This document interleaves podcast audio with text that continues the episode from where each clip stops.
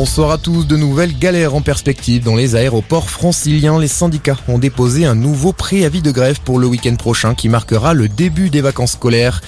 Ils réclament des augmentations de salaire. 20% des vols ont déjà été annulés ce matin à Roissy. Des passagers qui ne sont pas au bout de leur surprise si certains ont réussi à décoller. Hier, leurs bagages n'ont pas suivi. Des milliers de valises ont en effet été perdues en raison d'un problème technique à l'aéroport Roissy-Charles de Gaulle. Le groupe ADP assure que les compagnies font leur maximum pour réparer leur erreur. 15 avions et 1500 bagages seraient ainsi concernés. En Ukraine, les séparatistes pro-russes disent avoir encerclé Lysychansk. Kiev dément mais affirme que de violents combats font rage en ce moment dans la ville, dernier grand bastion ukrainien de la région de Lugansk. Volodymyr Zelensky, pendant ce temps, dénonce lui la terreur russe après les bombardements meurtriers qui ont frappé des immeubles de la région d'Odessa. Le bilan fait état d'une vingtaine de morts. Une journée de deuil a été décrétée ce samedi.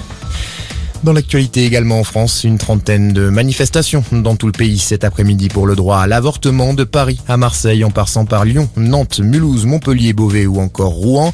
Des milliers de personnes ont défilé une semaine après la décision controversée de la Cour suprême américaine de révoquer le droit à l'IVG.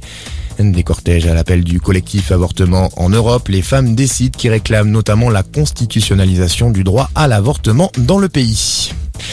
Eux appellent à agir de façon urgente en matière de rénovation énergétique. Des militants écologistes ont bloqué le périph' parisien à la mi-journée au niveau de la porte de Châtillon. Ils demandent au gouvernement de voter une loi sur la rénovation énergétique globale. La police est intervenue sur les lieux pour les déloger. Et puis du tennis. Harmonitan rejoint Caroline Garcia en huitième de finale de Wimbledon. La Française est venue à bout tout à l'heure de la Britannique Katie Boulter. C'est terminé en revanche pour Richard Gasquet. Très bonne fin de journée à tous.